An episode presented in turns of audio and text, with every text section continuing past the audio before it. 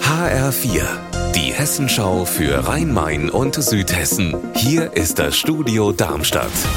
Mit Raphael Stübig, guten Tag. Viele Briefkästen werden heute wohl leer bleiben, denn die Gewerkschaft Verdi hat bundesweit zum Warnstreik bei der Post in den Brief- und Paketzentren aufgerufen. Bei uns in der Region sind die Briefzentren in Darmstadt, Frankfurt, Offenbach und die Paketzentren in Obertshausen und Rottgau betroffen. HR-Reporter Lars Hofmann, wie wirkt sich das aus? Es kann sein, dass ein Paket, das ich heute erwarte oder auch ein Brief im Verteilzentrum liegen bleibt und dann nicht heute kommt, sondern vielleicht erst in den nächsten Tagen. Aber auch das ist nicht sicher, weil die Gewerkschaft Gewerkschaft hat auch schon für die kommenden Tage Streiks angedroht. Die Situation ist ziemlich schwierig. Verdi fordert 15 Prozent mehr Geld wegen der Inflation. Der Post ist das viel zu viel. Und jetzt versucht die Gewerkschaft halt Druck auszuüben. In gut vier Wochen ist Fastnacht und wer noch keine passende Verkleidung hat, der könnte morgen vielleicht in Wiesbaden fündig werden, denn das Staatstheater verkauft dort jede Menge Kostüme aus seinem Fundus. HR-Reporterin Yvonne Koch war schon dort. Was für Kostüme werden denn da so angeboten? Eine bunte Mischung vom blauen Glitzertaftkleid mit leichten Puffärmeln aus dem 19. Jahrhundert über eine fesche Soldatengardeuniform aus dem Biedermeier bis zur skurrilen Totenkopf-Harlequin-Figur mit Extraarmen.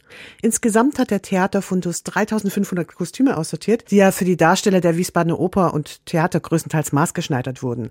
Das kann man übrigens auch noch sehen, weil jedes Kostüm so kleines Schildchen angenäht hat, wo die Inszenierung und der Darsteller draufstehen.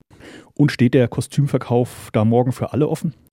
Ja, von 10 bis 15 Uhr steht das Foyer des Staatstheaters für alle offen, die sich ein cooles Accessoire oder ein närrisches Outfit kaufen wollen. Das lohnt sich übrigens. Die Preise sind nämlich sehr moderat. Zwischen 2 und 150 Euro kosten die Kostüme. Ich habe vorher eine Gardeuniform gesehen für 40 Euro und die war wirklich sehr liebevoll und detailreich geschneidert. Die Kostüme kann man übrigens vor Ort auch anprobieren. Spiegel gibt's auch. Allerdings keine Umkleidekabinen. Und wichtig, es kann nur bar bezahlt werden.